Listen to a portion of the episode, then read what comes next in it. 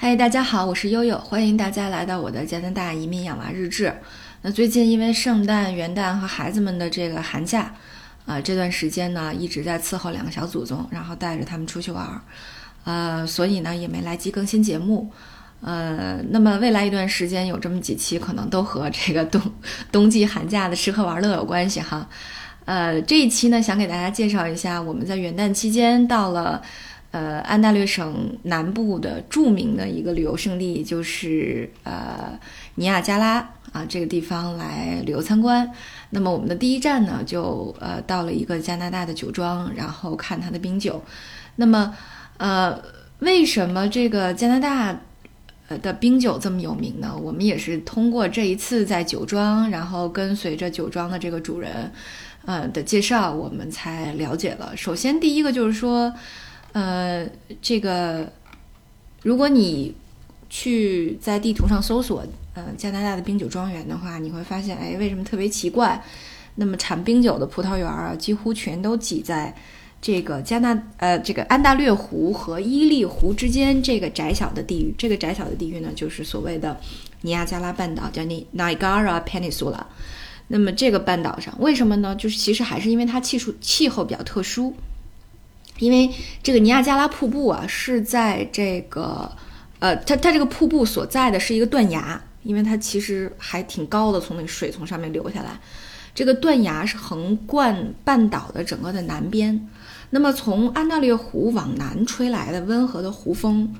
在遇到这个三百公尺高的断崖以后，再往北再吹回湖边，所以呢，这一来一回就在半岛上形成了一个呃这个气流圈儿。这个气流圈呢，就将寒冷的北风挡在外面了，于是呢，就造就了这么一块非常独特的、既温暖又寒冷的这样的一个半岛。哎，这就让我想起来，原来我先生在那个嗯昌平区工作，他们那个镇呢，呃，是给呃在清朝的时候是给是给皇上呃这个供奉苹果的。他们也是因为这个呃这个一一个一个平原，再加上莽山的一个山体的阻挡。在山脚那个地方形成了一个山前暖带，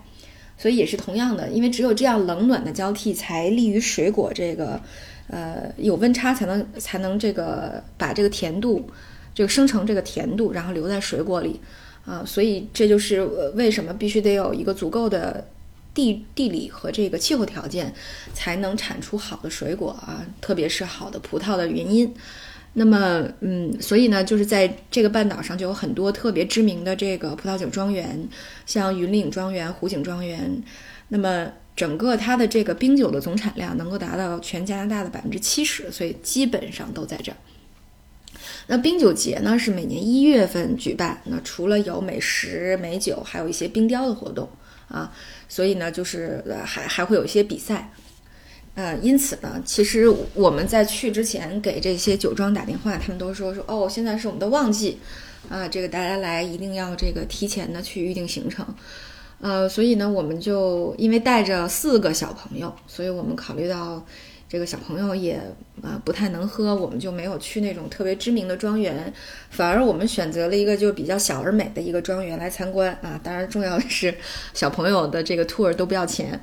嗯，小朋友也可以跟着一起喝这个苹果酒啊，没有没有酒精度数的苹果酒还蛮有意思，所以我们就来到了这样的一个庄园。哎，来到以后呢，其实也是误打误撞过来的。呃，它叫这个 p i l i Terry 庄园。呃，来了以后发现，哎，还挺好的，因为什么呢？它有呃两款，就是一款红葡萄酒和一款白葡萄酒，是被这个加拿大的奥组委选到了这个奥运会的特供酒了，所以实际上还是蛮经典的两支酒。另外呢，它还有一支冰酒在。呃，大概十几年前的一次，这个给这个英国王室，呃，这个可能也叫进贡吧，进贡冰酒的这个评选当中，哎，被女王选中了。所以实际上这个庄园虽然说，呃，不是特别有名，但实际上还是有几款不错的酒的。那么这个经过他这个呃讲解员的介绍哈，我才知道这个霹雳 Terry 其实他们。是这个，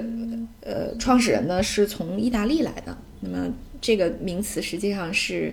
呃，意大利的某一个小村庄的名字，然后也是这个主人的出生地。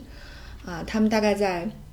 一九六几年来到安大略省定居以后，就一直在经营葡萄酒的生意，呃，然后也是据说他们这个这个呃酒庄的位置呢是这个尼亚加拉最老的一个这个呃这个市场蔬菜市场，然后还有两棵一百五十多年一百一十多年的樱桃树，现在还能结樱桃，哎，非常有意思哈，也是有挺多历史的，呃。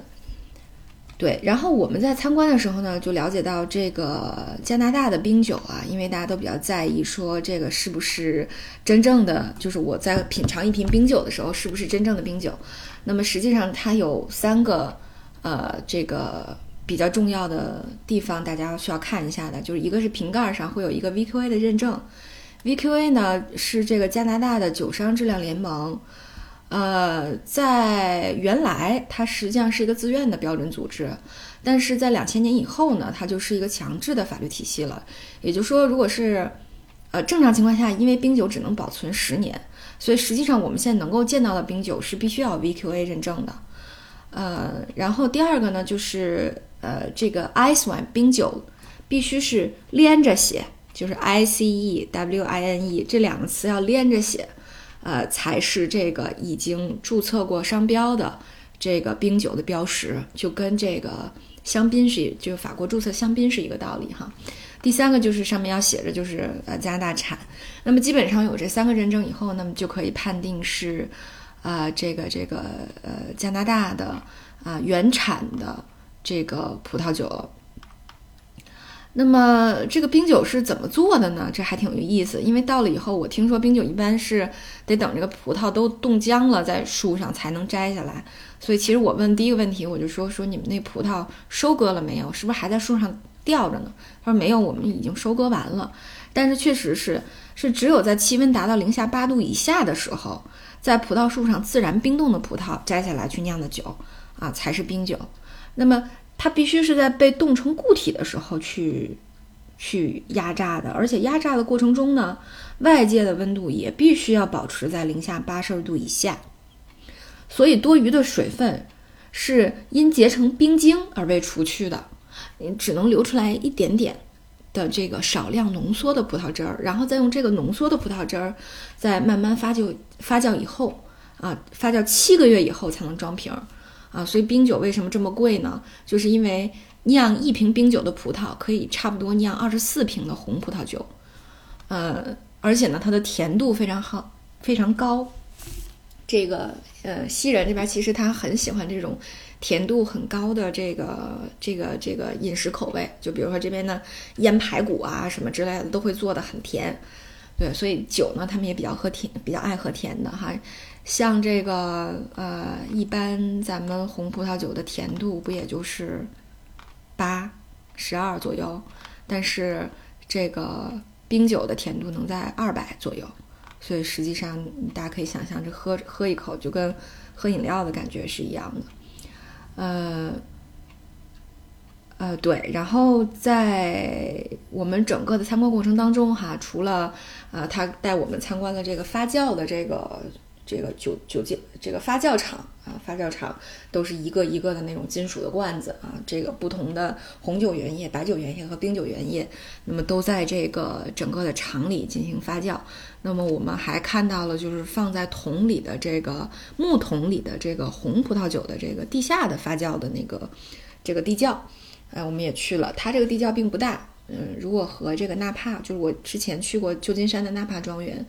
跟纳帕的那些红酒的酒窖比，可能这个酒窖还算是比较小的，真的只有三百多桶。呃，对，但是呢，就是你进去之后也能闻到那个，呃，这个红葡萄酒那个橡木桶的那种橡木的味道，哎，还是呃蛮有意思的。尤其对于小朋友们来说，还是很新奇的一个这个过程。对，然后呃，大概在我们参观完了以后呢。然后还有一个呃必备的就是环品酒的环节哈，我们品了它的这个特供奥运会的红葡萄酒、白葡萄酒，然后还品了两款冰酒，呃，确实味道呃都很干裂，非常好喝。对，然后呃